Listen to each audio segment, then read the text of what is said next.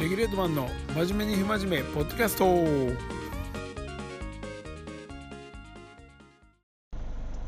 はいお久しぶりです。えーと今日は8月の11日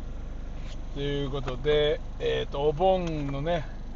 いわゆる山の日にあたります。えっとね先ほど思い出したんですけど、8月11日は、えー、っと、僕の嫁さんの誕生日っていうことをね、ちょっと思い出しまして、急遽、あのー、急いぎで帰ってるんですけど、ねえ何も用意してないです。もうね、物忘れと言いますか、ね、飛んじゃいました。プレゼントはないですね甘いケーキぐらいどっかでね買っておしまいっちゅう感じでいけたらなと思ってるんですけど。ねまあとりあえず暑すぎるっすね。今年はもう35度36度か分かんないですけど。あのー土日祝で毎日週ねで休日にあの川端二条の方にスケートボードをねまあみんなに楽しんでもらおうと思ってまあそのスケボー滑るボックスとかレールとかを、まあ、運んでるんですけどでまあスタッフ僕と2人でね運んで、まあ、朝一もう汗だくなんですよ。で、まあ、昼から運んでもいいんですけど、まあ、やっぱり店1人、店番しとかないとダメなんで、まあ、ローカルがね、タイミング、スケジュール的に合えばそれでもいいんですけど、実際動き出すんやっぱりもう4時5時ほんまに涼しくなる。ね今年はちょっとシャレならんぐらい暑い感じしますもんね。あのー、まあサーフィンもねよく行ってますけど水やっぱぬるいですからね。結構。なんでちょっと まあ夏は好きですけどあのー、ちょっとね暑すぎるというか。でもねいよいよもう8月の11日ってことでまあ折り返し地点ねになってきたのかなという感じで。12、13、14、15、ね、今からお盆ラッシュですもんね。んな中、ね、台風もまさかの6号？あ、7号か、今回は。どっちか忘れましたけど、まあ、関西エリアちょっとね、まあ、危ないかもしんないですけど、東海、関西エリア、えー、っと、15日、火曜日、月曜、火曜あたりがちょっとね、怪しいので、あのー、ちょっとね、スケジュール調整といいますか、公共交通機関のね、あの、規制が入るかもしれません。ということは、まあ、あの、ね、あのー、みんな行くとこもないし、ね、せっかくの休日がってなると思うんですけど、まあ、レジャー関係は、まあ、まず無理ですね。台風風強すぎる、まあ、キャンプとかスケートボードスノーボード。スノーボードじゃサーフィンか。ね。でそんな天気になってますね今んとこ。でまあ私事になるんですけどね。あのー、選手多分サーフィンの話したんかな？前回か。ね、和歌山の方行きましたと。多分言ったと思うんですけど。その翌週かな？あのー、ちょっとね、あのー、スケートボードでまあ大したもうレールバーンって流してレール着った時にちょっとハングしちゃって前前のめりでこけちゃったんですけどその時にまあ手からついて手首をこう曲げた状態で指指か。指曲げた状態で自分の体重乗っかった感じで倒れちゃったんですよね。んならもう筋か指かよう分かんないですけどもめちゃくちゃ腫れてドラムみたいになったんですよ。多分折れたか筋かあのやらかしたんですけどまあまああの病院は行ってないですね。安静にっちゅうことであの自分の中で安静にしてたんですけど。んでまあこういう時にはねやっぱり頼れる仲間がねいるのでまああのそういう生態医療系スポーツドクターねトレーナー系の学校に行ってるローカルがいるんですけどそいつに症状と あの写真を送って。あのそしたら多分人体か骨かどっちかですねみたいな感じの返答やったんですぐ処置してくれっていうことであの学校終わりに駆けつけてくれたんですけど。で、ね、テーピングあの巻いてもらってあこれもう学校にもう山ほどテーピングがあるんでもう持って帰ってくださいみたいな。パーンもらって。でまあ僕も家にサロンパスちょっとちっちゃめのねあのー、サロンパスあるんで結構キンキンに効くやつ。で今でちょうど1週間先週の土曜日やったんですけどちょっとこう握れるようになってきました。ようやく。でちょっとね本当は先週もねサーフィンあのー、行くつもりだったんですけど、まあ、もちろん行けずあのー、結局何もせずというかね子供と、まあ、普通に遊んだだけだったんですけど。いやー5体不満足満足5体満足っていうのはやっぱり大事ですね体資本っていうのはねやっぱり僕らもまだ若いままで来てるもんですからちょっとね、そろそろそういうのもね、見直さなあかんなとは思ってるんですよね。なので、ちょっとまあ、あのもちろん無理したらあかんし、あの怪我一番ダメですけど、まあ、その体の中のこと、まあ、本当にお酒だったりとか、ね、食べ方、飲み方、早寝早起き、体調管理ですね、この辺もねないがしろにしてるとあんまり良くないかな思うんですけどね、うん、なんでちょっとえっとね。今年はまあ厄年っていうこともあってねその骨折骨折か筋か分かんないですけどなってその翌日にはね、あの、クレジットカードを落としまして、もう、その日はね、もう気が気でない。でもまあ、そんなカード会社に止めたら、まあ、一発なんですけど、あのー、カード会社って、あれなんですよ。まあ、僕の使ってるカード、PayPay カードなんですけど、えっと、1回止めると、まあ、もう1回同じカードで、あのー、再スタートみたいなのできないんですよ。なんで再発行になるんですよね。新しいカード番号になるっていうことは、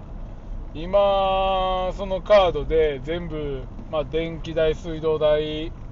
まあ、携帯代、えー、まあ、もろもろ引き落とし関係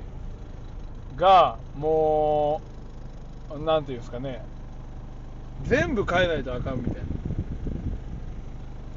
それはちょっとやってられへんなと思って。まあもうどこかに落としたのはもう間違いないんですけど落とすポイントとすればそのカードを出すタイミングしかないんですよね。なんで定期を出すタイミングに落としたんじゃないかと。まあそういうふうに思って、まあ、僕 JR と京阪電車2つ使ってますから両方電話したんですけどまあなんかまだ届けがないと言われてで帰りに、まあ、最後地元の JR キズの駅に聞いたら「あどんなカードですか?」みたいなあの返答だったんで「いや黒色のあのペイペイカードです」って言った途端出てきましたカードがねやばかったっすよほんまに。なんで多分ね帰りのえー、っと時に定期出した時にクレジットカードもポロンって落ちちゃったんですよね。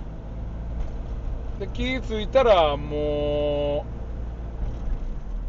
うなくて。もうカード番号全部まだ変えるとかもうありえないですからほんまに。めんどくさい。ね。えそんなこんなでまあ不正利用がなくてあのー、よかったんですけどまあ多分今って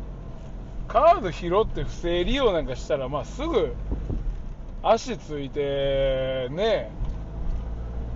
捕まるでしょうし大体カード使うようなとこなんかもうカメラ回してるとかねなんやかんやしてると思うんで、まあ、僕カード拾っても多分使わんすね。どっちか言うたらあのオンラインとかね、まあ、そういう感じであのカード番号入力してとかなると思うんすけど、まあ、今のカードって、まあ、僕のもそうなんですけどカード番号自体変えてないんすよ。ね便利というか なんで結構あのカード番号を入力するオンライン決済とかね。あの結構僕のカードめんどくさいんですよねそれが。自分であの管理画面開いて管理画面でカード番号確認するっていうとこあの開いてそしたら SMS でメールが届いてパスコード入れてようやくそれで見れるみたいな感じなんで。あの、オンライン決済結構ねその自体なかなか面倒くさいんですけどまあセキュリティ的にはあの、バッチリじゃないかなっていう気はしてますけどね。ねえ。まあ、カード落としたりもうなんやかんやでも。しんどいっすわ。ほんま。でね今あのー、なんだ？車で帰ってるんですけどもガソリンももうペッタペタ。ねえあのー、ガソリン今やばくないですか？170円ねえ。これ200円いくぞ本当に。めちゃくちゃ高い。どこも行く気になれんすねほんまに。なんでちょっとねあので電車の方がいいしあのー、廃屋なんかもう200円近いんじゃないですかほんまに。190円ぐらいいってんのちゃうかな。ねえ。ガソリンを入れるか入れへんかめちゃくちゃ迷ってます。多分あと20キロぐらいは走らなあかんと思うんすけど。持つかなっていうとこですね。でクレジットカード今持ってきてない。現金1000円。っていう感じですね。ねえほんまに。ほんまいろいろ面倒くさいですけど。ねえ。まあ泊まる方が面倒くさいからガソスタ見つけたらとりあえずちょっとね入ろうかと思ってますけどね。とりあえずねお盆は楽しんでいきましょう。レギュレートマンのポッドキャスト